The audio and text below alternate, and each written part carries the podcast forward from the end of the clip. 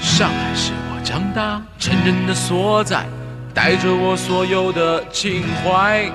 我是觉得这个音乐一响起来，然后就想起来以前那个时候。虽然它那个时代跟《繁花》其实不太一样，不一样，就是它比《繁花》要再晚十年吧，《繁花》是九零年代左右嘛，嗯然后那广告是零零年左右。但是其实你看广告里面很多东西也都一样的，比如说广告里面那个男主他的青梅竹马嘛。后来也离开了，很有可能就是去，比如说香港啊、移民啊什么的。然后包括它里面有一一个镜头，我不知道你们有注意到没有，就是也是那个证券市场，跟《繁花》里面拍出来那个对基本上是一模一样的。对然后很多人就往里面挤嘛，往里面冲那个股市那个感觉。成功的滋味自己最明白，旧的不去，新的不来。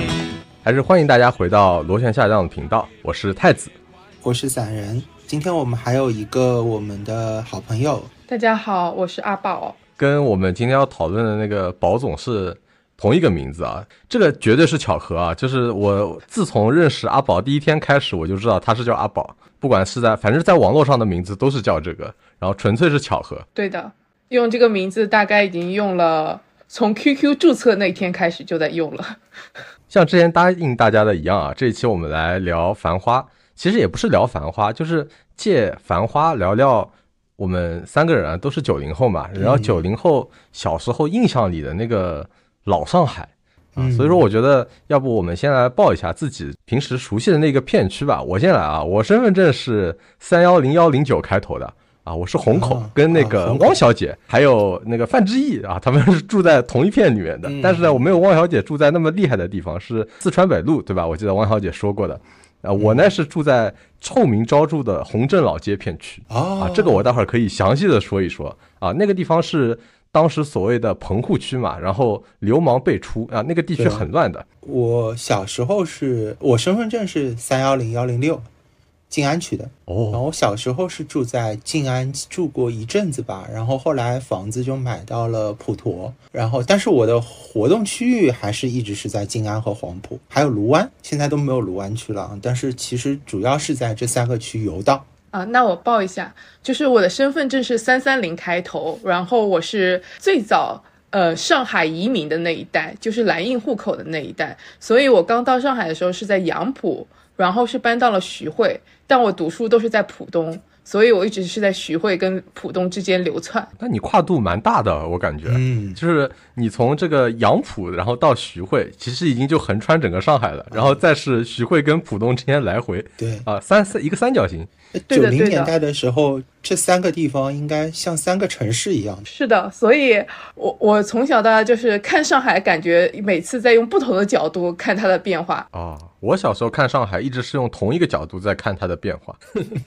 这个角度就是，呃，我现在住的这个地方什么时候拆啊？我什么时候可以离开这片地方？OK，嗯、我想先来讲讲我对《繁花》的这个故事的感受啊，嗯，因为我看《繁花》，我觉得跟别人看《繁花》，呃，感觉其实不太一样的，因为我很明显的就是在看我父母那一辈的故事，哦，就是因为其实《繁花》里的那个，比如说宝总，嗯，他在那个时候的年纪应该是可能三四十岁，就是电视剧里拍的那个时候啊。三十三到三十七吧，好像是差不多这个年龄段。对，就是三四十岁之间嘛。嗯，然后其实跟我父母在那段时间里面的年龄是完全一致的，啊，是，或者可能跟你们也差不多，对吧？我我的理解是这样，所以说我其实一直是带着就是，哎，这是我爸妈的故事，这是我爸妈那一辈的故事，这个角度去看他的，所以我看他的整个的感情都有点不一样。然后，我不知道你们有没有跟自己的家长讨论过这部剧啊？反正我问过我爸，我爸平时呢跟我聊天不是很多，就他比较沉默寡言一点，他不太会表达。但是他这次呢，哎，他突然就很感兴趣，他跟我说，跟现实的生活还是有点距离啊。这我觉得这个大家都承认的就是这个嗯这个剧拍的还是有一点漂浮的，就是不是说当时整个上海的就是那样霓虹灯，然后纸醉金迷的感觉，对吧？还是有点距离的。没有啊，当时就是这样的。那是因为我们住的地方不一样嘛，哦你是一直住在上直角呀，你是一直住在市中心。你看游荡来游荡去，普陀、黄浦、卢湾啊，这个我我们是如果讨论那个年代的话，我觉得是没有共同语言的。啊。你听我说完，但我爸说说能找到共鸣点，并且他有点自豪的跟我说了一句话，他说：“你爸也是属于弄潮儿啊，因为 他那个时候也是经商的，就虽然可能做的勾当跟宝总不是一样东西啊，然后但他也是经商的，这个是我爸那边的评价。然后我又想到我妈，我妈在这个剧里面是什么位置呢？因为我都在找对应嘛，嗯。那我找到我妈的定义是，宝总他在帮那个服饰公司去上市的时候，嗯。给他们一段演讲嘛，给那个这个政府的官员们一段一顿演讲嘛，说那个纺织女工下岗，然后他们再就业是一个大问题。嗯，其实我妈可能就是那个纺织女工，然后当时确实就说政府是安排了再就业，然后呢，她呢就去呃当时一家非常著名的中式快餐店啊就去打工了。啊，那中式快餐店叫新亚大包，哦哦，这个可以这个可以可以又是一个童童年的点。啊，该死的回忆啊又回来了。这是一个童年。现嗯在我也不知道他怎么样了，但我我知道几年前他可能还活着，但是活得不咋地。嗯但小时候我真的觉得那个还就是蛮好吃的。我再联想到就是我爸那一辈，因为我我相信大家就是父辈那一辈可能都有很多兄弟姐妹啊，我我嗯我自己猜是这样子的。嗯然后我爸其实一共是三兄弟，他们是不同的境遇，就在那个年代，老大是一个车间主任，嗯。老二上山下乡，老三就是我爸，他就下海经商了。就是那个年代，我觉得就是大家几个不同的选择，或者说，呃，也不是能说选择吧，因为是有的是主动，有的是被动的，呃，但是不同的境遇吧，然后最后人生就非常非常不一样。啊、嗯。这个是我看《繁花》的一个独有的一个角度。那我的感受肯定就完全不一样了。首先，先不说什么我爸跟那个黄河路的故事啊，我们先不说这一段。我从小应该是每两周吧，或者甚至有可能每一周中间可能有个那么三五年的时间，是都要去黄河路吃饭的，因为当时我爸的店还有我妈的店都是开在那个附近的。然后第二个呢，就是我家里有个亲戚，在黄河路有一套房子，然后这套房子是一楼的门面房，这套房子租出去了，就一直没有住人，租出去了。呃，我没有记错的话，应该签了一个二十年，不知道三十年的合同，就是特别特别长的那种合同。那这套房子租出去干嘛了呢？开了一个杂货铺，上海叫做一字地啊。哦所以当我看到里面有一个啊对的时候，哦，真的是太熟悉了。第三个呢，就是我家又有一个亲戚，非常非常喜欢打麻将。现在去黄河路是没有这个感觉的啊，但是我们放在九零年代，甚至于在零零年代，你去黄河路的时候，其实一楼包括有一些楼，它是这个做餐饮的嘛，就是开酒楼的，但是还会有很多楼的楼上做按摩、做洗脚啊什么的这种，同时还有很多的棋牌室用来打麻将，所以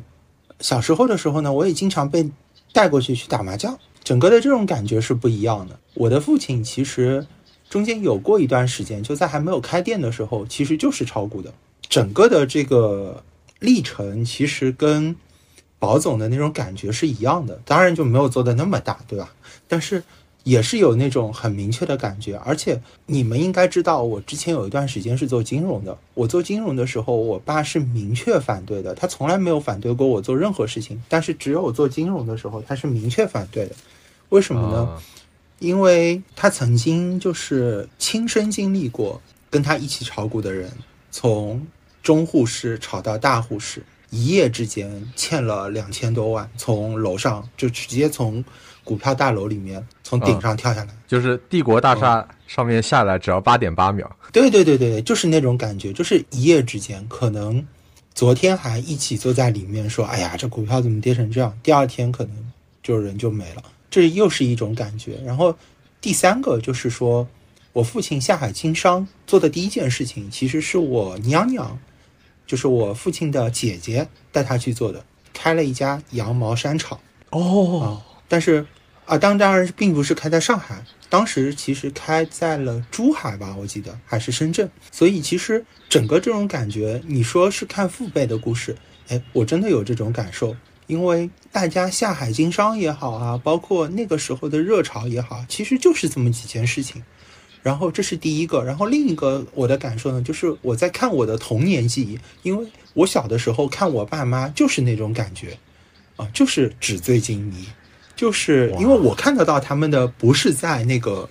就是在跟别人谈生意或者在炒股啊，拿着一堆钱，然后说啊我要买这个，我要买这个，没我我看不到这些，我能看到的就是晚上他们带我去吃饭。啊，在那些里面点什么菜，看到一家一家那个啊所谓的朋友们开的饭店，一家一家开起来，然后开起来的时候是怎么开的？过年的时候是怎么比赛放烟花放炮仗的？打王族去过吧？打王族啊，那个是一个月里面至少有两条是死在我肚子里的。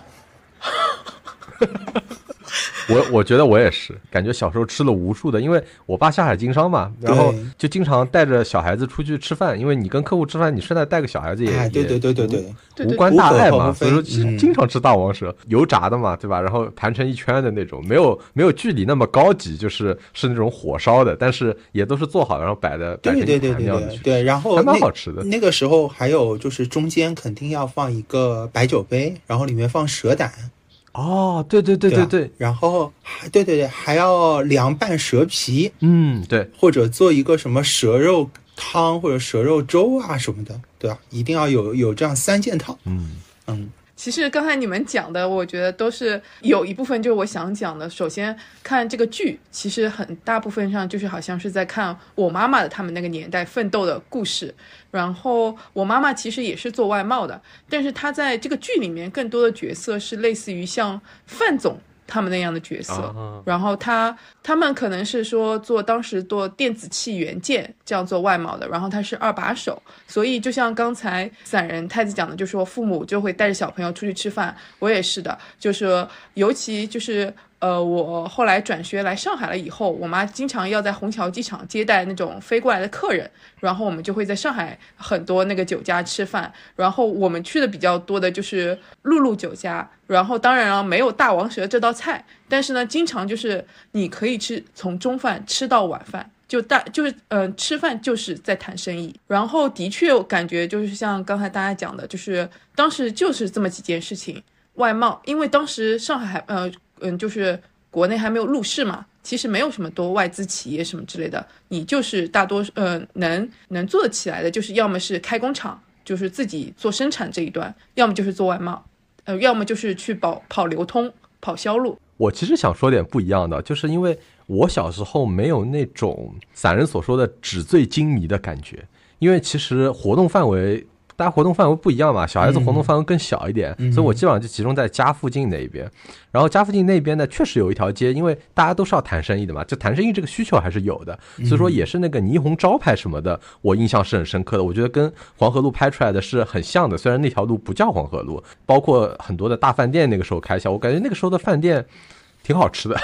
然后呃也也非常多，然后就一直换嘛，就是这个感觉一周都不重样的那种感觉，每一顿都不重样啊。如果天天出去吃的话，反正谈生意，大家在那边吃饭。但我想说的是，那个不代表那个时候的上海大部分的片区的情况啊，对吧？那个是谈生意才有的情况。对，那。大部分的呢，我觉得可能是剧里面拍的像林子家的那个感觉，我觉得可能跟那个差不多，就是那种有点攻防的，就是外面看起来还是一个砖的一个结构，就是还蛮工整的。但是呢，实际上你看里面呢，呃，稍微有一点破的，就比如说大家要分享炉灶的，对吧？你呃进出门邻居都看得到的啊，并且呢，你如果住在顶楼，屋顶还是会漏水的。漏水这个我印象很深刻，我小时候经常漏水。凡是夏天，因为夏天其实上海那个雷暴雨还蛮多的嘛，立刻就是你都知道是哪几个点的，一定要拿三个水盆在那儿接水的，然后还要倒掉什么的。因为我就突然想到，我那时候我的阿泰，也就是我外公的姑妈，她住在豫园那边，然后豫园那边的房子其实也就是像你刚才讲的，就外面是非常规整的砖的结构，然后里面其实就是层就是木梯啊。我如果要去我阿泰家爬那个楼梯，首先要进里弄，可能会经过一个非常。黑暗的，就是你要闭着眼摸索进去，进到一个空间，然后是爬楼梯，然后那个楼梯非常的陡，就是你可以理解大概一个一米三、一米四的小孩，他是真的爬上去的，然后那个坡度大概是有六十度，然后它里面跟单那个单相四楼最相似的就是它楼梯之间很窄，也就是说你如果想走着上去，你是要侧着身。走上去的，所有的灶台间全都是在公共走廊那边大家一起用的。就你今天做什么饭，你今天家里来没来客人，周围邻居全都知道的。然后大家经过这个楼道还会打声招呼，说你们今天吃吃什么，烧什么，家里是不是来人了，都会一清二楚，就基本上没有隐私可可言的，就这样子。嗯嗯，然后，如果你要去爬那个顶楼的话，就有点像淘淘他们家那样子，是有个楼梯，就是有个梯子梯子，你是要爬爬梯子才能上去的，就也就没有楼梯这件事情了。对，但我还是跟大家解释一下啊，那个时候上海并不是全是这样的，其实还是有电梯房，然后也有一些不需要爬梯子、走楼梯就能到的地方的，比如说我家。然后我也跟大家解释一下，上海也确实不全都是那样的，还有像我家那样的那个地方被称为棚户区。棚户区是什么意思呢？是因为这个要从上海的人口组成开始说起。上海其实是有很多苏北人的移民后裔，对，比如我，苏北人呢，在上海呢刚来的时候啊，其实就是做一些非常重体力的活儿，就比如说你什么搬运工啊，什么人力车啊，什么就是这种。所以说，其实我们现在所谓的上海人，很多都是其实移民，当然当然是从不同的地方移过来的啊。然后这从不同的地方移过来也有鄙视链的，就比如说你是江浙这种商户移过来的，我猜啊，可能你们祖辈有可能是类似这种的。然后家里本来就是做生意的，那么你们会住在比较比较好一点的地方。然后像我爷爷那一辈，他们过来的地方就是苏北过来的，是会被鄙视的啊，人家都说是苏北人，你就觉得像是怎么说呢，像乡下人一样那种感觉。然后就大家会形成一点呃，怎么说呢？鄙视或者文化隔阂，当然后来就没有这回事了，因为就是大家逐渐就融合了嘛，就是可能各种通婚啊什么的，然后大家就都融合。但那个时候是有这个鄙视的。然后苏北人一般住在哪里呢？就是很大一片区，就是在洪镇老街，然后他们就是拿那种什么木头啊，然后那个雨棚啊，搭一个东西出来，就搭一个。我们说像 shelter 一样的，就有点像什么流浪汉的那种，对对啊，很简陋的一个棚子出来，对然后就在里面住。当然后来就是你逐渐赚钱啊，或者什么时代发展了嘛，然后你住的更好一点。那在我小时候的时候呢，我我们住的地方已经发展成了一个，往好了说独栋小别墅啊，啊，说独栋呢是因为这个房子呢都是我们自己的，但是呢你说是别墅呢，好像有点高攀了，因为这个房子整个都是自己违章搭建起来的，基本上是这样子。民房对吧？上海叫民房，嗯对，民房就是那一条街，大家所有的房子都是那样搭起来的，包括后来听说要拆迁了以后，很多人他就在自己在顶上又违违章搭建了一层啊，就是为了拿更多的面积，这样可以拿更多的钱嘛，对吧？然后整个房子你看每个人看搭建水平不一样吧，就是你会感觉摇摇欲坠的感觉，就感觉整个房子是歪过来的，像比萨斜塔一样的，因为大家搭的这个水平不一样，有的房子之间呢，如果间距很窄啊，它就变成了一堵墙。如果间距很宽，就变成了弄堂啊，它不是一个人为设计的弄堂，它是一个自然形成的这种结构，就很有意思。然后里面有时候就只有小孩子可以穿行，嗯，刚才那个太子说呃说的那个叫什么了？区域不只是集中在红你那个红镇老街，因为我小时候读书是在杨浦，然后其实就是现在靠近那个东外滩那一块地方，那一片就是全都是棚户区，然后你有时候学校周围全都是这个这个样子，就是你你会看到屋顶会非常的不一样，有的是钢材板，有的是木头，有的是瓦片，然后有的人家楼上还养鸽子笼，什么样的都情况都有。然后它的外观立面也是非常的不规整。你有时候晚上，嗯、我是晚上住在学校里的嘛，你住在学校里，你可以听很清晰的听到隔壁就是夫妻吵架，吵半夜吵到三点的情况都是有的。嗯嗯嗯嗯嗯，很清晰，很清晰。你说楼顶上养鸽子，一下子就让我想到漫长的季节那种感觉了。呃，扯远了，扯远了。不过我还想说啊，就补充一下，你说屋顶什么的嘛，嗯，呃，我那个时候的。我们我们有一个阳台，然后那个阳台呢，后来就是被自己家里改造的是封闭了，但一开始是开放的，就是真的是一个棚搭在那边的一个阳台。但那个阳台有两个特别好的地方，第一个就是可以看到东方明珠。我虽然住在棚户区，但是从小不知道为什么，哎，周围都是那个那个棚户区嘛，都是那种民房，然后房高高低低的，但是就是在缝隙当中有那么一点，哎，正好是一个东方明珠，让我觉得自己家里的房子特别好，你知道，像景观房一样那对种感觉。哦，所以所以这就奠定了你是太子，你知道吗？啊，你从小看着东方明珠，这种感觉不一样的，嗯，对啊，我跟宝总看的是一样的呀。宝总也是看着东方明珠呀，对呀天天看东方明珠，你就是吧？你这个看看得高，对吧？想得远，就是这样子的嘛，对吧？那没有办法的，命中注定。还有第二点好处呢，就是其实我是可以从我的阳台到达别人的屋顶的，到达很多人的屋哦顶，哦，就我跳下去，对对对对对，然后就是别人的屋顶，然后就是那个瓦片什么的，我可以在上面行走啊什么的。虽然没有小孩子这么做啊，但是就很好玩。其实剧里也有一个这样的场景嘛，就是宝总上去帮那个林子弄那个屋顶嘛。其实那个时候屋顶上面就就都是可以走的，然后大家有时候可能真的上去喝个喝个什么水啊什么的，也挺有意思的。刚才阿宝说小学的时候，我也想到我小学的时候，我小学的时候有一次小学组织学工，我不知道现在那个学校里有没有啊，但我们小时候反正是有组织学工的，就是比如说踩缝纫机啊这种，就是你要去学习怎么劳作。结果呢，那个组织学工的那个学校呢，不是我原来的那个小学，是另外一个小学，那个小学就在我家附近，就是洪镇老街那边。然后老师就嘱托他大家说，大家上下学的时候至少要五个人同行。洪镇老街流氓窝，小孩子千万不要进去。然后我就跟同学说：“我说，嗯啊，那那是我家，那是我家，你们跟着我走就行了，你跟我走啊。流氓窝，我就是流氓啊，我带你们去进去啊。但实际上这个是就对那个地区的一种一种一种一种歧视吧。然后这个是我小时候的很重要的一个记忆点。但是反正呃，我就想告诉大家，就说上海。就是也有也有像我家这样子的一个一个情况，那个房子里面也没有抽水马桶，做饭的话都是用煤炉子，就是一到饭点，就是你就看到各种青烟啊，在那个弄堂里面就冒起来，等等的东西。包括我楼下的小卖铺，不是那种正规经营的，它表面是一个小卖铺，但是背后的老虎机基本上每半年就要被警察稽查一次嗯啊，但是屡禁不止。嗯嗯哦，我再抛一个点，当时还有一批嗯、大家住房就工人新村。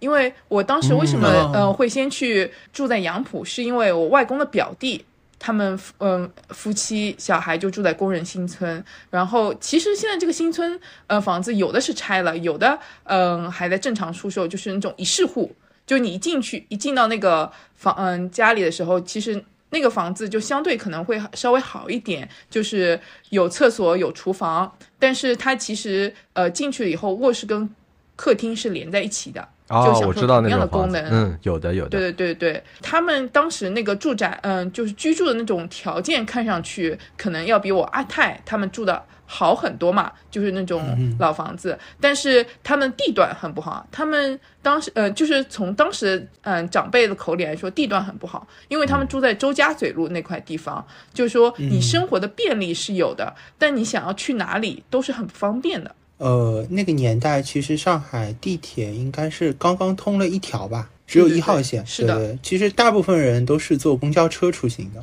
然后剩下就是打车。打车那个时候，你马路上面可以扬招，然后那个时候你坐出租车的时候，出租车司机还经常会给你发名片。嗯啊，你有什么业务你找我啊，对吧？然后我可以包车，可以包一整天，可以什么？然后我记得我们家里面还有厚厚的一刀那个出租车司机的名片，都是什么强生啊、大众啊、巴士，红色的、什么蓝色的，各种各样颜色的出租车。还有剩下就是公交车，然后公交车也有就是各种各样的路，然后有一些是现在因为新能源车开始普及了嘛，然后有一些地方你还能看得到电车，但那个时候其实电车很多的。那时候电车会翘辫子的，啊，对对，翘辫子嘛，对对。对啊上去搭一下那个天线，还有那种两节的巨龙车，当中可以转的，哦、是的，是的。啊，对对对，那个时候其实有各种各样这种交通，但是那个时候就会觉得，比如说你住在杨浦啊，你要去什么黄埔啊什么，那是远的出奇的那个感觉，你可能要倒两辆公交车啊，一个多小时才能到啊，这个地方我们不去的，太远了。我是没有怎么去过虹口和杨浦的，不要说一年去一次吧，可能两三年才会去一次，因为特别特别远，觉得那个。都都没有概念，那个地方是什么什么样的距离？那我必须要反击一下，好吧？那我也不怎么去那个黄埔的啊，likewise，彼此彼此。啊，来来来，这这时候我就要协调一下，因为当时我们家是住在杨浦，对吧？嗯但我妈就是一个也是一个弄潮儿，她特别喜欢逛街。然后我们还有阿泰是住在豫园的，嗯所以但凡她在上海，大概每两周来上海看我一次，我们周末的出行就是南京东路。嗯然后你可以想想看，我我现在就是挤公交，我真的是当时特别有水平。当时公交线路很多，但是周末就是你要坐二十二路公交，从杨浦一路沿着长阳路开到东长治路，然后再跨苏州桥，然后最后到十六铺。然后这一路上，就是我当时就觉得售票员特别有水平哦。我们在那个《繁花》里面也看到，那宝总的初恋雪芝就是做售票员，对不对？其实他那个他当时那个公交还不算挤。你真的挤的时候，就是你所有上一站买票的上来的人，他到了下一站，他要先下去，他手上一定要拿着车票先下去。对，为什么呢？就是因为坐在很里面的人，他要下车，他根本挤不出来。然后这时候售票员就要非常有组织，就是有调动性，说你们先下去，我认识你们的，你们手里也有票子，你们先下去，然后上来，上来了以后，然后再然后再开始啊，我我看一下啊，我这个人脸熟的，那我就。不向他要票，这个人脸不熟，出示一下你的票，然后再买新票。这种车还好，它只有一个车门，有的车是有前后两个车门的。然后这时候上下都可以上，虽然当时候上海是说是呃什么先上后下，然后中中间下两头上是有这样的车车的那个外面是有这样的七字的，但是没有用的，大家要挤上去的。然后我跟我妈当时要挤，挤好了以后，你还要呃瞄准好有哪个座位，可能这个人要下了，就然后就在那边一直等等等，等到他下了以后马上坐下去。然后我妈嗯先把那个座位坐好，然后我坐在他腿上，然后我们这样就可以坐到终点站。那个各位听众朋友们，假如想体验一下啊，我给大家提供两个途径。第一个呢，就是早高峰的时候，就是什么是早高峰呢？大概差不多八点到九点左右啊，或者你七点半左右也差不多，去坐一下地铁二号线、九号线、七号线，基本上都是这种感觉啊。然后第二个途径呢，就是假如你是什么节假日来上海的话，你就挑一个，比如说跨年三十一号晚上，对吧？过完零点之后，哎，唯一可能。只有几条这个夜宵线，你网上试一试。基本上，如果你小时候是没有被培训过这种技能的话，我相信基本上你已经开始打开携程看周围的酒店了，你是肯定上不去的。这种上不去的感觉，你应该会一直持续到两点半到三点左右啊，甚至于我可以建议你直接走去人民广场看升旗仪式啊，这样你可能体验感还稍微好一点。我今年跨年就体验了一波 这个。我我今年跨年最后的晚上，本来是想在家里待着，后来看到上博有一个活动跨年，我就很兴冲冲的去参加了。然后十二点结束以后，你懂吗？就是你没有来得及提前调滴滴，然后那会儿上海所有地铁已经停运了。然后像七十一一路这种 BRT 也停运了，你就只能等夜夜宵线。然后我这时候上去的时候，我充分发挥了一下，就是在公交车上卢美玲，就是咋咋呼呼的心情。为什么？就是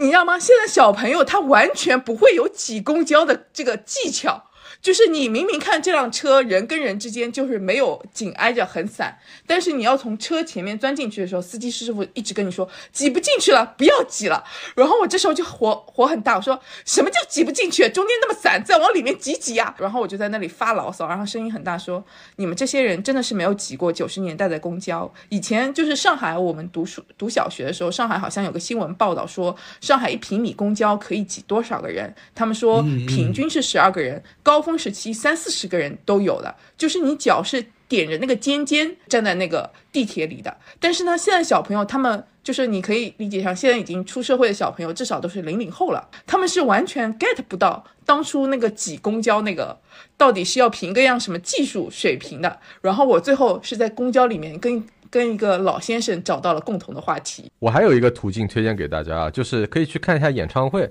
啊。我记得以前我每次去看看完演唱会，一一般是在圣鲁迅足球场嘛，啊，就是虹口足球场啊。然后看完以后肯定是啊，找不到任何的出租车或者什么的，一般就是走回家的。嗯，那我们就扯回来啊，我们就就开始说说黄河路的吃的吧。其实我觉得《繁花》里面有一些镜头拍的不那么真实。我记忆当中去黄河路吃饭，我们一般是不付钱的，就没有付钱这个过程的。为什么呢？因为只分两种情况。第一种就是今天明确可能是，比如说我爸请客了，嗯啊，那在这种情况下面，我们一般菜是先定的，什么跑过去问说什么今天啊、有什么菜啊什么什么，这个只会出现在比如说零食区一个电话，包括我们现在可能去黄河路吃饭都还有这种习惯，先打一个电话到经理那边，啊，今天有什么海鲜啊？哦，象拔蚌有的对吧？龙虾有的啊，好，行行行，现在过来，现在过来，然后就去了。然后这是这是现在，但是之前是怎么样？比如说今天吃饭啊，那是先一个一通电话过去啊，今天我要什么菜什么菜，然后什么象拔蚌没有一斤五两以上的啦，那不行，你去对面给我借一个。今天我请谁谁谁吃饭，这个要派头的嗯啊，然后他们就会去借。所谓借呢，就是店之间其实虽然打得火热啊，但是彼此之间其实还是一团和气的。啊，所谓借就是比如说，哎，我从这个店跑到马路对面说，啊，你借一个这个给我，我明天还一个给你，或者直接就从他那个店里面去买。啊，所以我们之前其实，在黄河路里面，经常是因为每一家都有自己招牌菜嘛，对吧？除了这些海鲜啊、大王蛇之外，还有自己招牌菜。我们其实是会跟那个经理说，啊，你去那个店里面给我买个什么菜，你去那个店里面给我买个什么菜。然后就是你坐是坐在这家店里，但是桌子上其实是有好几家店的菜的。啊，海火大当时吃饭啊，就是说，呃，第一个就是说啊，我今天可能预算五千或者什么三千、两千。啊，你帮我配一点菜出来，这是第一种感觉。第二种感觉呢，就是我们那个时候去吃饭，其实并不是说吃一次付一次钱的，其实大部分情况下就是扔一刀钱在那里，可能扔个十万块钱或者二十万块钱，说啊你记账啊，扣完了你跟我说，我下次再拿过来。还有第三个，我觉得关于买单不是特别真实的，就是小的时候，我不知道你们有没有这种感觉，我感觉就是小的时候买单其实是会打架的。哎，那必须的。几个人抢，说：“哎呦，这个我买，就哎呦，这个我买。太”还勾太头巾要拿出来，啊，还勾心斗角，你知道吧？就是明明那个时候都流行有个夹包，对吧？夹在腋下，明明夹包今天带了，但是钱是在裤子兜里面的。然后说：“哎呦，有个电话，我去回一下啊，因为以前那个手机也没有那么广泛嘛，对吧？都是公用电话。说：哎呦，那个。”王哥啊，有个电话，你下来接一下，来找你的。跑下去其实是去买单的，然后说啊，服务员买单，什么买过来？你怎么可以买过来？你怎么可以这样？不行，晚上唱歌一定要我来，对吧？有这种感觉，或者就是在收银台，因为以前收银台都是小小的一个，几个人在那边抢啊，你这个拨开，我这个怎么样？对，就即便说好今天是你买单的，都一定要抢一抢，因为不抢，好像就显得我不真诚，没有把你当成自己人。啊，会有这种感觉，不知道你们之前有没有过啊？那我要打开思路跟大家讲另外一个事情，就是我刚刚讲到的，就是说我妈妈他们，嗯，她虽然是做外贸，她但她更多的是做范总那个角色嘛，所以来上海就只能去餐厅。但是呢，他们老总可能觉得外面吃饭太贵了，然后后来但凡他们开厂，就一定会有个接待中心，啊，就要自己装修、搞餐厅、搞 KTV、搞各种娱乐设备，就是这个钱我自自己掏，我这个钱是不能让那个外面的餐厅跟娱乐企业给赚的，所以当时他们就会专门把那个餐厅装修的很豪华，什么水晶灯啊，什么大理石地面啊，什么那个金灿灿的扶手啊，然后还有什么香槟塔，我都在他们那个餐厅里面看到过的，就是在外面餐厅有什么。他们就马上学会来放在自己，然后这样的话，就是出去吃饭这个成本就可控了。包括自己会在自己的公司里面搞一个 KTV 包房，什么来参观的朋友啊，什么领导过来啊，就一条龙，还有什么咖啡啊、冰激凌机器啊，这些都有，都自己搞，肯定钱是不会让你们外面赚的。对，还有一个我觉得不是很真实的地方，就说到你说到这个 KTV，应该是整个《繁花》剧里面都没有出现过 KTV 这个这个谈生意的场景。有啊，有那个范范总就是在里面唱安妮嘛，但是那个一般都是事后庆功，就是没有在里面这个谈具体具体的，好像还是在饭桌上谈。对对，那个时候其实是饭桌上谈是一波，但是饭桌上谈容易反悔，嗯，对吧？你饭桌上其实很难签到合同的，容易反悔，但又怕第二天他就不认账了，所以你是要一路往下陪的。比如说带他去唱歌，那时候比如说有什么钱柜啊什么的，对吧？这些其实现在小朋友们可能都没听到过的一些 KTV 的品牌。呃，唱完歌之后，有可能啊还要带他去洗个澡。那个时候上海其实也有各种各样的澡堂啊、就是为了一层一层一层一层下去，就是拖到你把这个合同签掉为止。你要是不签掉，我今天就不走，有一种这样的感觉。但是那个时候，其实上海的 KTV 也是五花八门，各种各样的，比如说学这个港台的这种风格的也有，或者是从这个广州啊什么台湾这边学来的这种也有。其实各种各样的装修风格，各种各样的曲库啊也会有。还有一个，我其实看《繁花》有一个很大的那个感觉，就是在那个过年比烟花、放炮仗的这个事情上面，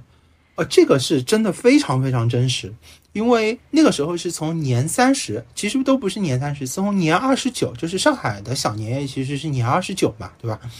从年二十九开始，一直到初五开门的那个送财神的那个炮仗，大家是要比的，谁放的最响。谁放的最多，谁放的最高，这个是要比赛的，啊，明我们小的时候因为还很小嘛，就基本上就是去那边站在一排，然后去看，哎呦这家放的高，然后那边马上就要比赛的，或者就是那个时候他们都会拿出一个大哥大来，然后说啊什么他们两万响。就不行啊！你跟我说他们才一万响呢，你怎么这样呢？啊，送送，现在就送啊！快点，快点！什么多少钱？你不要管多少钱，赶紧给我送过来！啊，都是这种感觉，就是你零星的会发现，就是比如说过十二点，哇，在那边吵，一直要吵到十二点半左右，对吧？然后突然之间发现那边补货了啊，然后补货了之后，什么一点钟或者有些时候要踩及时嘛，什么十二点五十八，什么一点零八分。一点十八分，突然之间那边那一下响起来了，然后哇，这边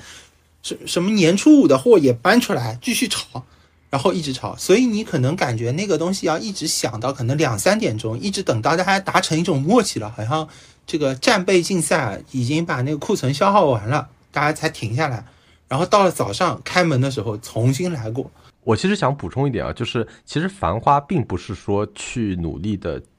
追求那个真实性，他是王家卫导演，因为他其实是上海人，但是或者说他上海出生的，但是他是后来移民到香港嘛，所以说他拍的有点是像他想象当中的上海，呃，然后第二点呢，我就想继续说你刚才说的那个澡堂。哎，这个我印象很深刻。就小时候，爸爸也是带我去过蛮多次的。呃，就是其实上海也有那种，我觉得很像东现在东北的那种澡堂子的感觉，对吧？包括里面是要要给你搓澡的。对。然后呢，整套搓澡的流程结束之后呢，其实很关键的一点就是它是有那种包厢，就休息室啊。对对。这个休息室。我觉得才是享受的关键，就是因为你整个泡完澡之后，其实你要是直接走掉，也不是很愉快，嗯啊，你就是要跟着客户一起哎，啃到一个休息室，甚至于比如说你看看球赛，对吧？看看当时的什么甲 A 联赛啊，范志毅踢踢球，吃吃水果，喝喝茶，然后再把那个生意呃继续给谈下来的，啊，当然后来不知道为什么就没有了。其实我还蛮怀念这个，蛮喜欢那个东西的。对，而且那个时候其实澡堂里面啊，就泡个茶。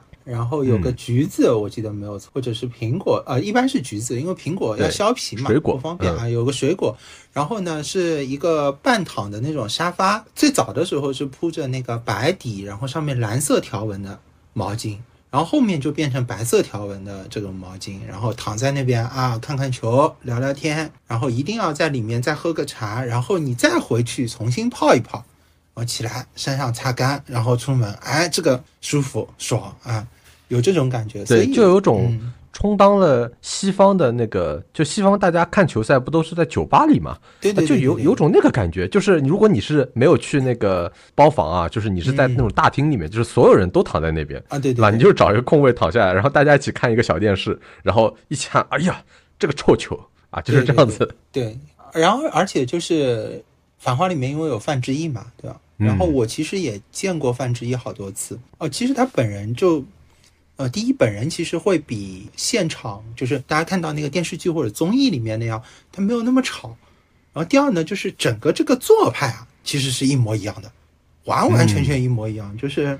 他其实平时真人秀和那个呃电视剧里面真的就非常真实，他就是把他的那个感觉表达出来的。对，这里我就想说，就是这个剧我觉得很重要的一点啊，就是把我小时候心目当中的。上海男人的那种感觉给表达出来了，嗯，就因为我不知道从什么时候开始啊，就是上海男人的一个形象就变成了一个什么新好男人，就比如说对老婆好啊，温顺，然后会烧菜啊，工资全部上交，做错事就搓衣板等等的。那当然就是呃，我们不是说这种东西不好啊，但是这个跟我小时候的就印象里的上海男人那种感觉是不一样的。当然啊，嗯这剧里面也有，比如说陶陶跪搓衣板，对吧？但陶陶跪搓衣板，他是因为花心是确实是自己做错事了，而不是说这个这种忍让或者什么的。但剧里面我就想说，两个人物，我觉得就是我小时候的那种印象，一个就是范志毅。啊，嗯我我我不知道他剧里叫什么名字啊，我只知道他叫范志毅，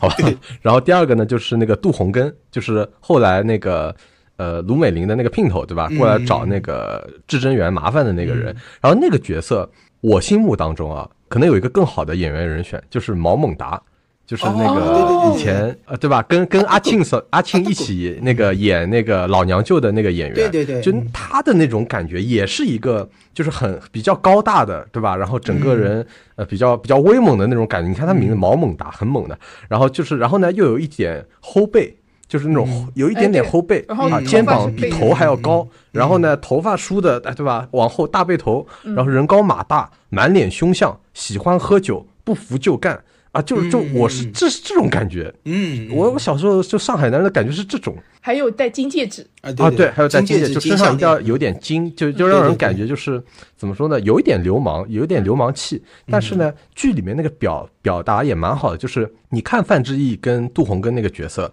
都是上来就狠的不得了，感觉就是就是要干你啊，就不讲道理的那种。但实际上他也是讲道理的，对，就他心里其实上很多东西他是想得清楚的，对吧？就比如说后来这个一张欠条出来，他立刻就走了，那也没有办法，他觉得确实是欠别人东西或者什么。然后范志毅后来来跟跟那个汪小姐干了干了一下，然后呃觉得汪小姐确实是个人才，对吧？也好好培养她，对她寄予厚望。就是我觉得这种形象才是，呃，怎么说呢？粗中有细啊，对对吧？然后外表就是恶狠狠的那种。我觉得才是我心目当中的形象。我觉得这个这个做的非常好，这个是我最喜欢它里面的一点。嗯，我当时觉得就是有一个，就是说很细节的地方，就是你看到，就是说里面范志毅上班的时候，就是其实蛮邋遢的，因为这个工作很辛苦嘛，嗯对不对？但他去丈母娘过生日的时候，他总归是穿的西装笔挺，看上去人模人样的。然后我当时就想说，其实很多上海人都是这个样子，就是他可能工作是做那个很辛苦的工作，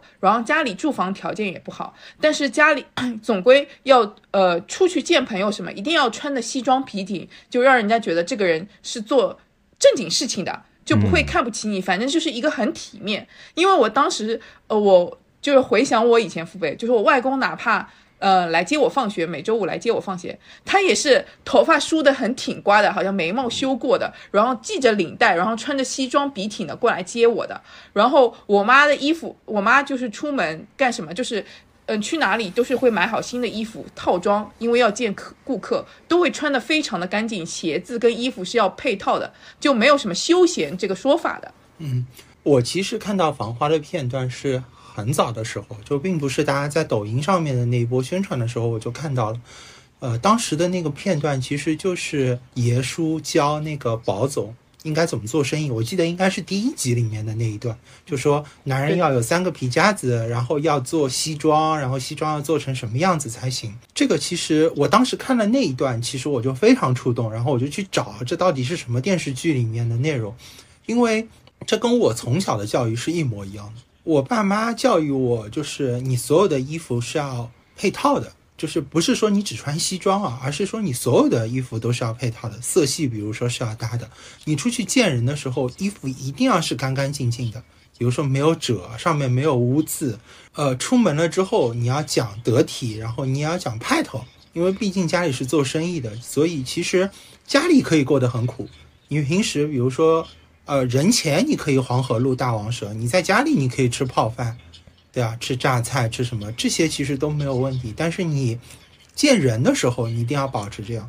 然后，所以呢，其实家里面生意也不是一直是一帆风顺的。但是我永远记得，就是我爸爸，因为我爸爸自己其实自从当了父亲之后，他其实对自己是比较克制的，他不会在自己身上去花很多钱。但是他每一年每个季节都必须要有一套新的衣服，而且一定要是很好的牌子，然后保持就是他在人前其实还是比较光鲜亮丽的啊，生意各方面也都不错。这个传统其实也一直保持到我身上。呃，在大家面前，我永远是会保持这个样子。原因就是因为我的工作一直是对外的，呃，需要对外去谈客户啊，然后需要对外去，比如说 social 啊，需要去做一些交付的提报啊什么的等等。我一直是这样的一个工作。但是我知道我自己的年龄很小，我并不是那种年纪很大、阅历很深的这样的人，所以我就需要去设定一个。自己的人设和给别人的感觉啊，这个其实是我一直以来，包括现在，比如说我在创业也很艰难，也很困难，但是我依旧会保持我自己的，比如说嗯穿着啊，然后包括跟客户见面的时候的一些谈吐啊，然后呃大家一起去吃饭的时候的一些排场啊等等啊，这些其实我觉得就是一个从小的教育，而这个教育其实跟《繁花》里面爷叔说的那个真的是一模一样。啊，虽然不是说每个字都一样，但是它传递的精神其实是一模一样的。这个就是我想说的，我印象里的第二种上海男人。就是刚才说的是第一种嘛，就是那种外表看上去很强悍的。那这种强悍，我觉得是真实存在的。因为其实大家去看范志毅最著名的那段言论，对吧？就是那个你你要把你把足球的理念先搞懂，对对啊，脸都不要了啊，对吧？你就就看到他是整个就是话糙理不糙的这么一个这么一个形象。我觉得那那个是一种形象。就我觉得胡歌演绎的非常好，就是宝总那个形象。但我我想说，其实不是宝总，是阿宝。就我整部片子我看下来，我的感觉就他还是阿宝，就他不是宝总，对的，这是一个很很大的一个区别。就是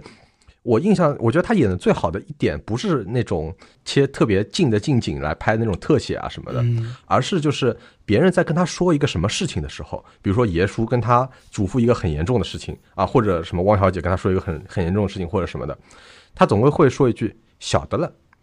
晓得了的时候呢，头那么一摇，就好像晓得了，就感觉是一个，就感觉是一个小事情，是好像头一挥，这个事情就没了，对的那种感觉。我跟你说啊，打断你一下，我跟你说啊，就是这个习惯我也有的，你知道我老婆每次跟我说个什么东西，我说啊，知道了，知道了，知道。然后我老婆就特别讨厌我这一条，人家每次都知道了，知道，知道了，你你知道你然后呢，对吧？你这个事情要怎么弄呢？你要怎么搞呢？你到底是什么态度呢？你你讲呀。啊！但是我们每一次，包括我爸也是这样的啊，知道了，知道了，知道了，晓得了。其实晓得了，就是我心里已经有一本谱了。呃，我想说，宝总他就是阿宝给我那个感觉，就是他心里其实想的很多，就是他心里其实已经在，比如别人跟他说一个事情，他心里已经在谋划，就像你说的一样，就心里可能已经有谱了，或者正在正在想怎么搞这个事情。但是呢，他外表一定要装的这种风淡。云清的那种感觉，无所谓的，对吧？就是哎，晓得了，头一抬，哈，这个事好像就没了一样。但实际上，在他心里，我相信会沉得很深很深。我觉得这个演绎特别特别的精髓。然后你又看得出来有一丝呃青涩和滑头，但你又看得出一丝沉重，就压在那边了。就整个的这个感觉，我我觉得这也是我认识的一类上海男人，可能可能这个呃散人也有点有点像这一类啊，就是或者包含这一类的这个元素，就是怎么说呢？上海小开还是怎么说？但是就是一个人他逐渐成熟的，逐渐变得成熟的，逐渐呃往后面一个阶段去过渡的当中的那个那个阶段那个感觉，我觉得演的特别好。其实还有一个，其实当时。上海最有名的黄河路上的餐厅，并不是现在看到的那几个，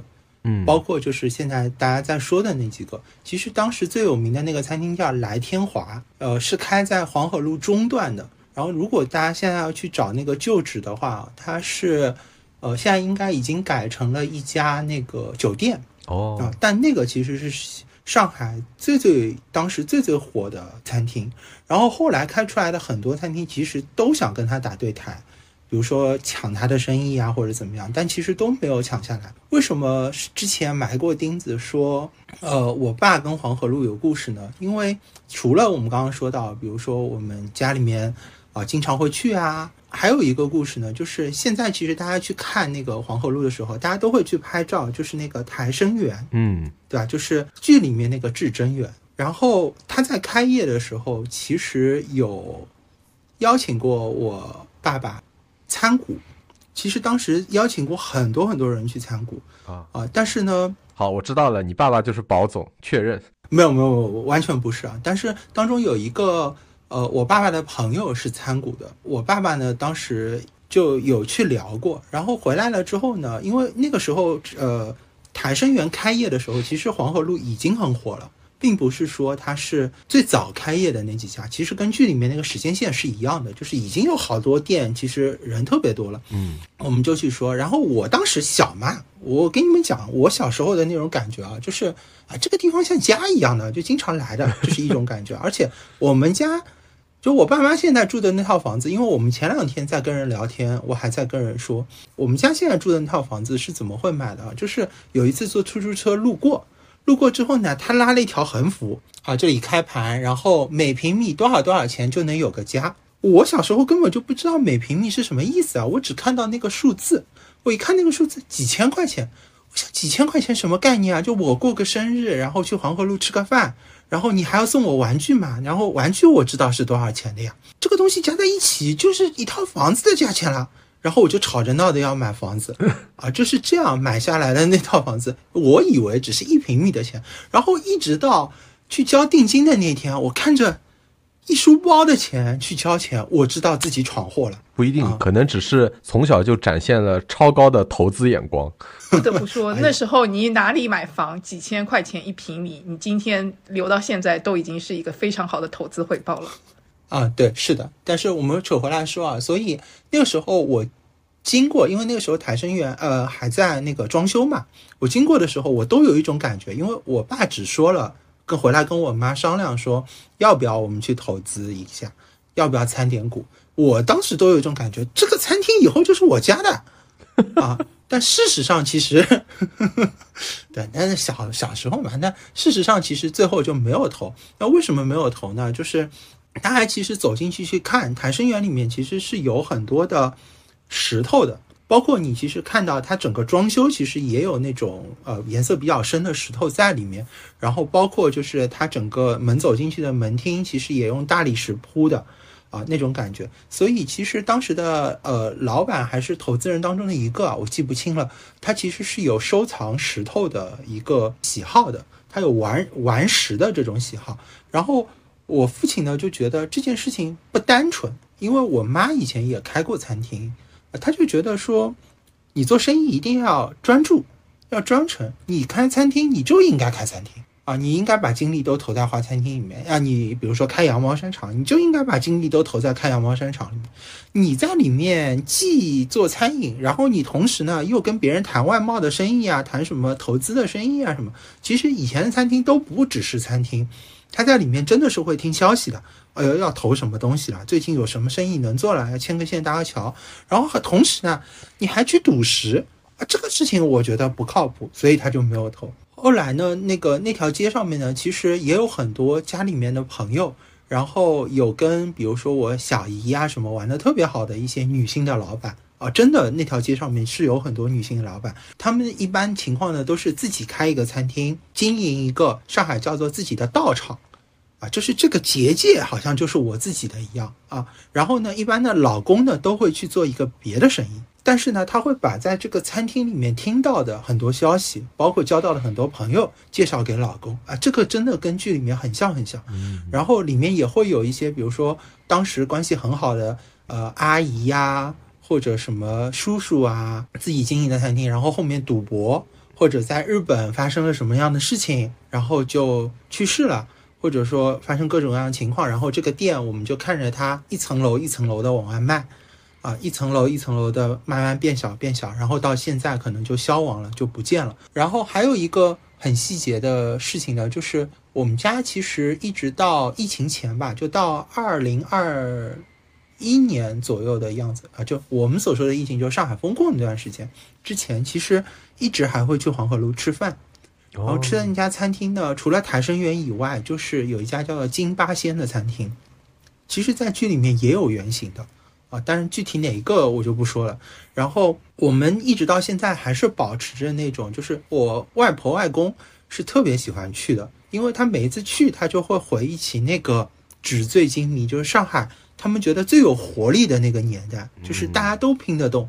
都有那种感觉。然后我外公每一次去黄河路的时候，都会说，因为他当时的那个公司就在黄河路的后面，沿着黄河路笔直走就能到新闸路，他的公司就在新闸路上面，所以他会说，就是他以前，呃，下了班之后，他每一次都会走过黄河路，然后买点小菜。最近比如说刚好发工资啊什么，就买点小菜，然后给我妈吃，都会讲这样的一个故事。还有就是我小时候，南京路步行街也好啊，包括南京西路也好，其实有很多的那种专门的店，比如说什么宝大祥啊什么，我外公就会去给我买衣服。而且以前的南京路其实和现在的完全不一样的。补充一下南京路当时的辉煌，因为我小时候第一次来上海，就是我还没有转学前来上海是九九年的春节，那时候南京路上全是霓虹灯，就是不夜城的代名词。你看到的，就是说，甚至我我这么说，电影里的呃黄河路的霓虹灯还不如九九年春节那个霓虹灯那么炫，对，真的完全五颜六色，而且那时候我们就是呃南京路上，应该现在是锦江的一个酒店吧，嗯，然后你就是天天早上到晚上全都是人，然后你在那里可以买到你所有想要的东西，就上海最好的商品、进口商品、衣服等等。就是上海只有两个商圈，那时候一个是南京东路，第二个才是淮海路，因为淮海路上有太平洋百货，还有一些小店这样子。但是大家出门第一选择就是南京东路，从靠近外滩的那一头一直走走走走到人民广场，然后比方说有食品厂，然后有那个宝大祥，刚才 散人讲的，还有是第一百货，你可以从一楼逛到顶楼。然后逢年过节里面，就商场会搞活动，就是比方说你买满几千元以后可以换商品。到顶楼换商品，换一个餐具啊什么之类，换个毛巾啊什么之类。然后这个真的是激起我妈的购买欲。然后我就是在后面拎包的那个人，就陪着她从南京，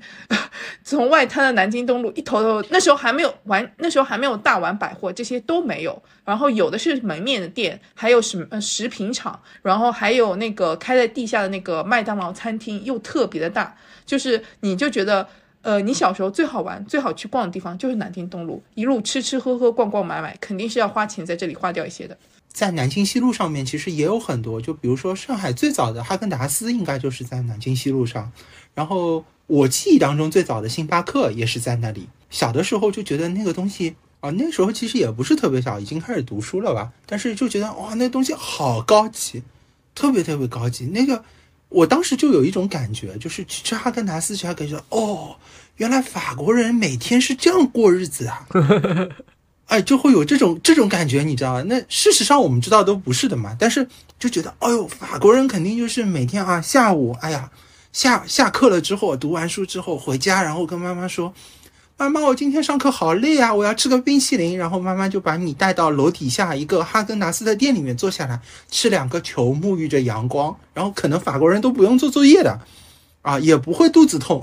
啊，然后也不会妈妈说什么你考试考这么差，我不带你去啊，没有这种感觉的啊。他们可能就是每天都过着这种日子，这就是我小时候的感觉。我小时候遇到第一个刺客就是哈根达斯，然后那时候就是在梅龙镇广场，然后有可能它里面有一层楼开了类似像屈臣氏这样的一个店，然后我妈可能去香港啊其他地方啊，去其他地方是有看到过，她就在里面逛。然后你知道吗？旁边跟了个小孩，他肯定就陪着你逛这些东西，他是不愿意逛的。然后我就说我要吃冰淇淋，然后我妈也没有看到那个价签，她就是拿了那个哈根达斯去买了。然后当时是她买单的时候，她没有注意到哈根达斯多少钱，就一起买了。然后，然后我们就继续在梅龙镇里面逛逛逛，然后逛到后来，我说我又要吃冰淇淋，然后我们又回到那里。然后那时候就是为了去买冰淇淋，然后去屈臣氏。然后第二次买的时候，我妈才发现怎么一个球要几十块钱。这什么？但是你都已经拿到收银台了，又不好说这么不行。然后那时候才意识，然后这时候就是哈根达斯，在我印象里就是上海小孩子的初代刺客，你知道吗？就是放在屈臣氏那个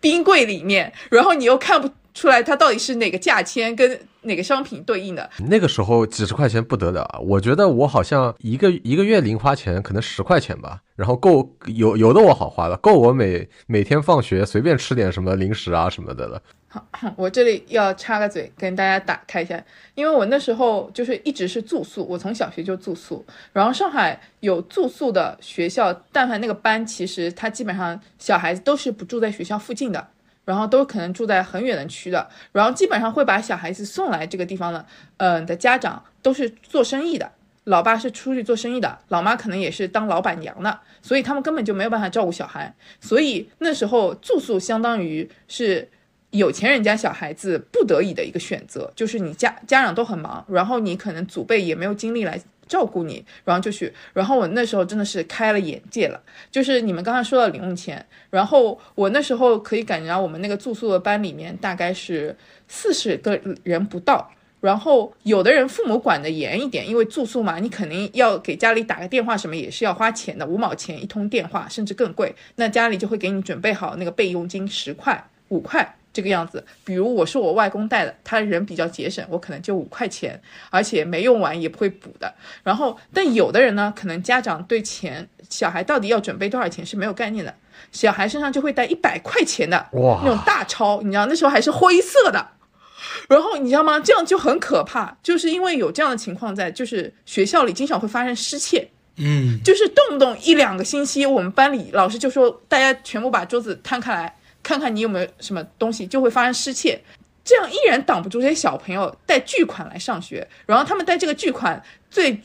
最能体现他们花钱这个地方就两个，一个是学校门口的小卖店，你买那种可乐糖什么，你可以一口气买一大袋。那时候当时可乐糖应该是一毛钱一个吧，然后你十块钱你就可以买一大袋，然后分给班级里面当大户，要么就是在就是体育课下课请班级里大家喝可乐。就说就是去可乐两块五一听的可乐这样子买过来，就是你有的小朋友在学校里就是住宿或过生日嘛，因为那时候三四年级大家大概都是过十岁生日，我真的是给家里省钱，因为我的生日就是在暑假，根本是没有机会在学校里过生日的。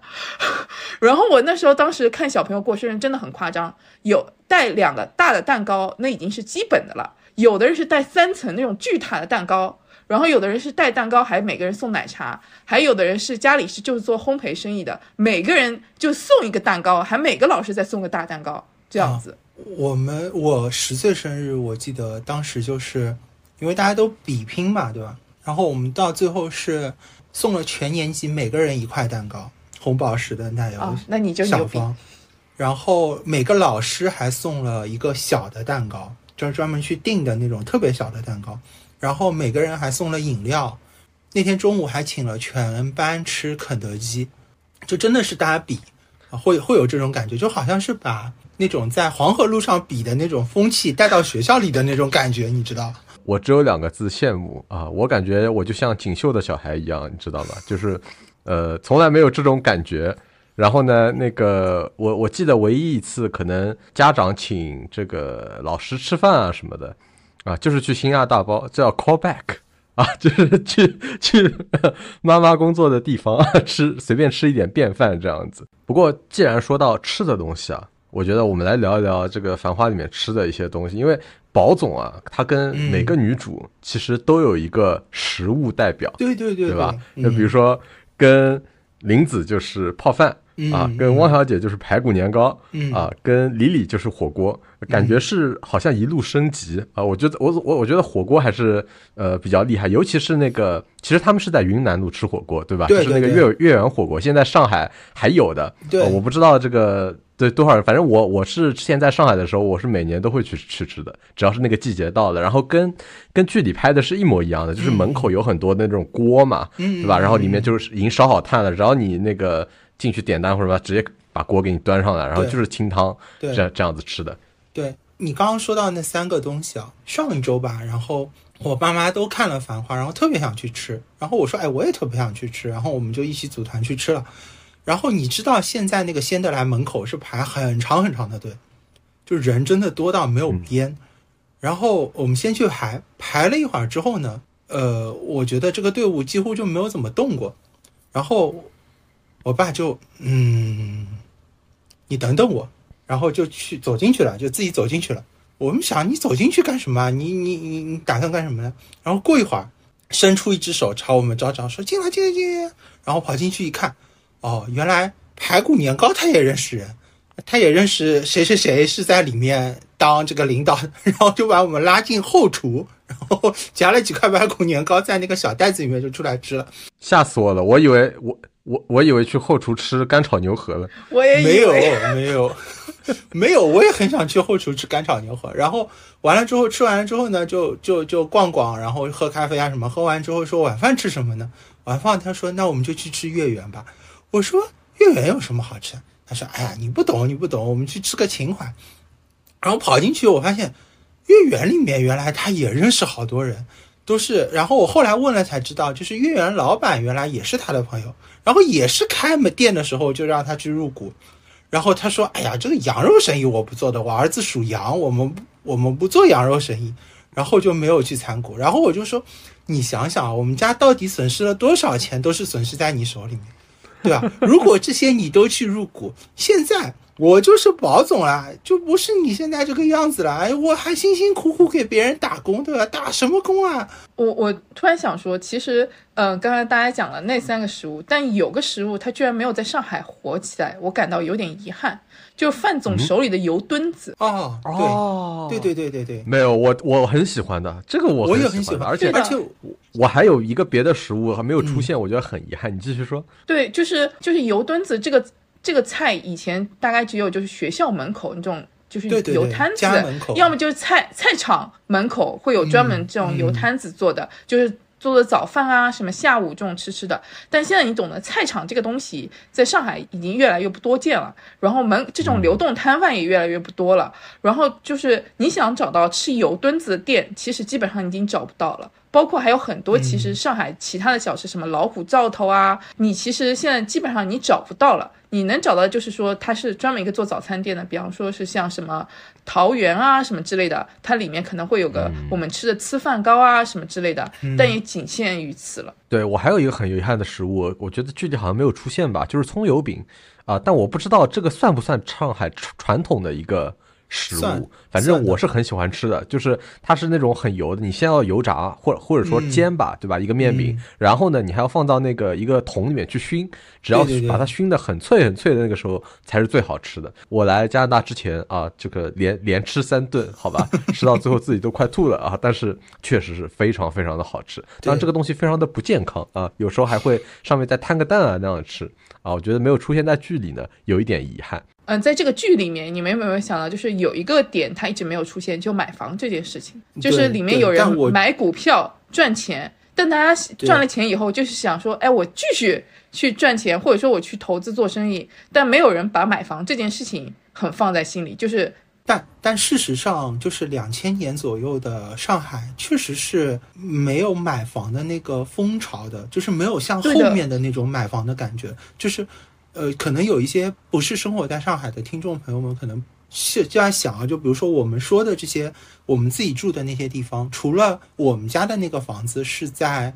就我爸妈住的那个是两千年买的，然后再往前其实也有。呃，什么单位里分的，然后或者说是买的房子，就除了这种之外，其实，呃，我相信，呃，太子和那个阿宝应该这个房子都是不是买来的吧？我我我是我我们必须 我是买来，是因为嗯我当时来上海，就是说。呃，为什么要买房子？就是为了要来上海读书。嗯读书你必须要有户口，对对所以我们就必须通过呃，我外公买下了房子，然后他可以把那个户口的名额给到我，然后有了当时那个产物叫做蓝印户口，嗯嗯，这样子一个东西。嗯然后我们后来是我妈就觉得总是来来回回去虹桥很不方便，然后她又觉得杨浦很荒凉，然后她后来在徐汇买房子，所以我们家应该是在零一年左右买房子，但看房子就真的是就一直在大概零零年到零一年之间，就一直是在上海各个区里面踩盘看房子。嗯，有点像第一代的学区房。对。但是我当时的印象，其实上海没有那种就是好多人都在买房子的那种风对，潮，完全没有完全没有。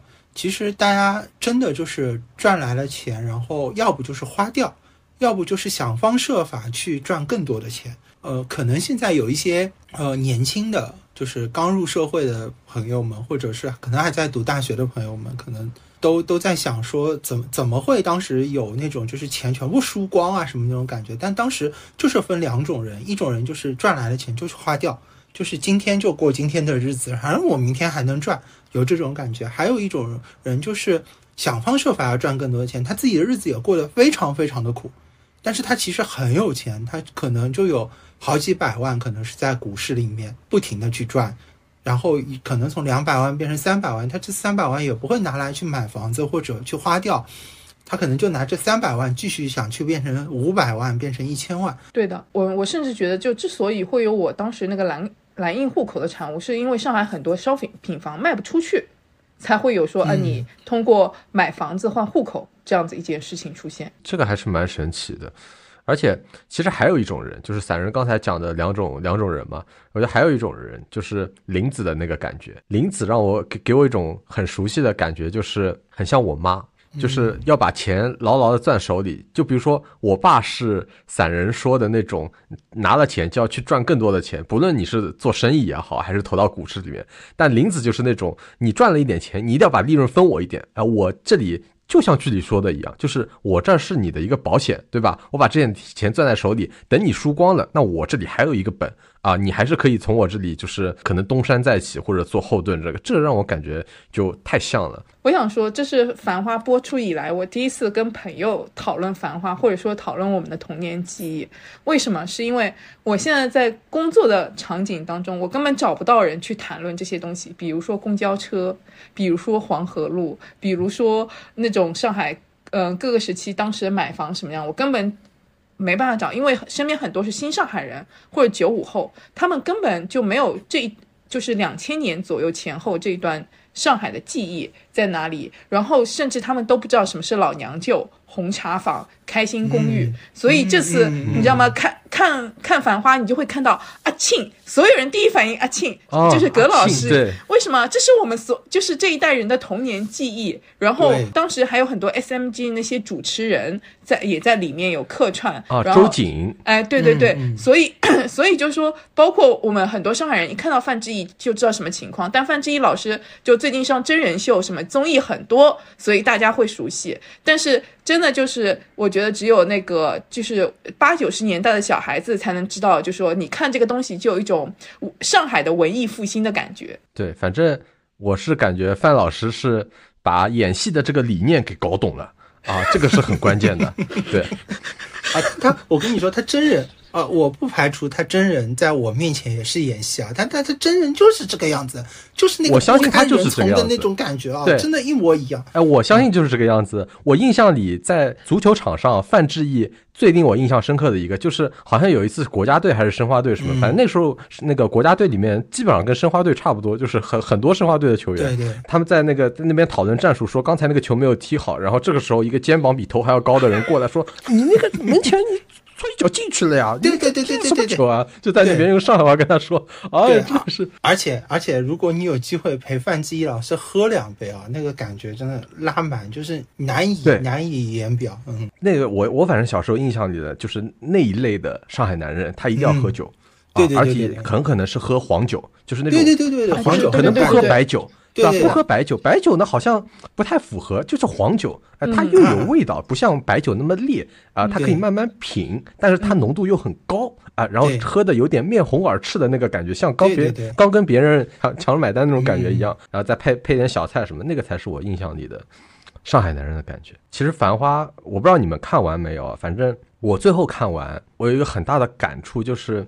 就是因为最后他其实上宣扬的是什么？就是那个时那个时代过去嘛，然后他跟那个跟那个漫长的季节很像，就是包括他们用同同一首那个主题曲，对吧？就是那个再再回首嘛，就放了好多遍啊。每次那个再回首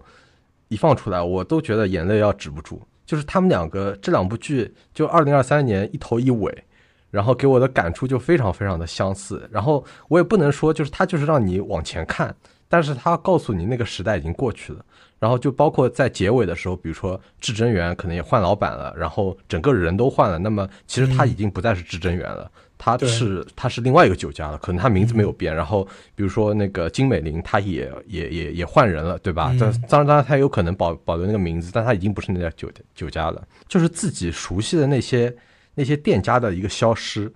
呃，这个就代表着你你熟悉的那些东西的消失，然后就代表时代过去。就比如说，在二零二三年，就是去年的时候，我这个感觉非常非常的强烈。比如说，上海有很多酒家，我是很喜欢的。就比如说保罗酒家，你们知道保罗酒家，保罗对吧？我知道。我你你看你们两个人点头就知道，就是你们肯定都都很清楚，就是吃上海本帮菜的啊。然后一个做的比较实惠的，也做的比较好的一个酒家，然后停车非常的困难啊。然后这个酒家关掉了。然后还有一个叫福记，有一个叫福记的店，然后以前是一个很小的门店，然后他家盛产那个比脸还大的猪排，之前做的挺好的，从一个小门店做起来，做到在梅龙镇广场开了一家分店，对对对，然后然后无限期关门，到现在也没有重新开。据说那个阿姨因为得了新冠，然后就就就去治病了，一直没有好，嗯就会给我这种感觉，就是那个时代过去了。就就我我我熟悉的那个上海的时代过去了，所以说，嗯我甚至怎么说呢？我说的决绝一点啊，就是没有什么太多的留念，就是对于对于这个土壤，包括我啊，我这里要说我的那个故事，就是呃，我小时候在那个洪镇老街和洪镇北街都已经拆迁掉了啊，现在变成了太阳宫啊，在太阳宫现在呃，可能卖葱油饼的那个点位，可能就是我家以前的这里的那个点位，对对，我家以前的那个，就我最早出生的时候的那个点位，就是上海那个威斯汀酒店的大堂。嗯，但就是还是要往前看的，就是嗯它变化，然后我们就只能去怎么说呢？接受这点这种这种变化吧。就是可能只是因为我是一个念旧的人，然后我很舍不得，但这是没有办法的事情。对嗯对，假如我会拍电影，假如我会拍电影的话，我有可能也会拍一部这样的电视剧来怀念一下我的童年。对，对我我一直觉得说，就是如果可能的话，就是我觉得这个下半辈子发生的最幸福的事情，就是有人来拍我们这个时代的繁华。嗯，是的，哇，那那就太美妙了，那就太美妙了。我觉得应该是有，因为两千年真的太精彩了。你想想看，作为一个小学生，你很多要做的事情是要跟时事相关的。我现在都在想，我那一年来上海读书，然后首先是进入了两千年，然后是 APEC，然后再是 WTO，然后我们申奥成功。然后是申博成功，就好像就是所有的烟花都是在两千年那一天突然绽放出来的一样对。再再早一点，还有什么香港回归啊这些事情，就对对对特别多，感觉哦每年都有大事件。对对，每还有一件事情，我们那时候足球还踢进了世界杯。啊，哦对对对，没有，错，就范志毅那范志毅带领，但那个时候他已经他已经比较老了，对，嗯，对，嗯嗯，哎，太可惜了，太可惜了。而且就像阿宝说的那样子，就是你身边很多都是新上海人嘛，对吧？其实上海就像我说的，就是本身就是一个移民组成的城市，对的，对吧？就是就是海纳百川，就是一个移民的城市。包括可能我的我的爷爷当时他来到从苏北来到上海，然后他也不知道上海会怎么样，他也不知道过来会怎么样，但他就是过来了，然后就就在这个地方扎根下来，然后生活的也蛮好。这个就是呃，我用来说服我爸妈说那个，哎，我要去加拿大的这个理由，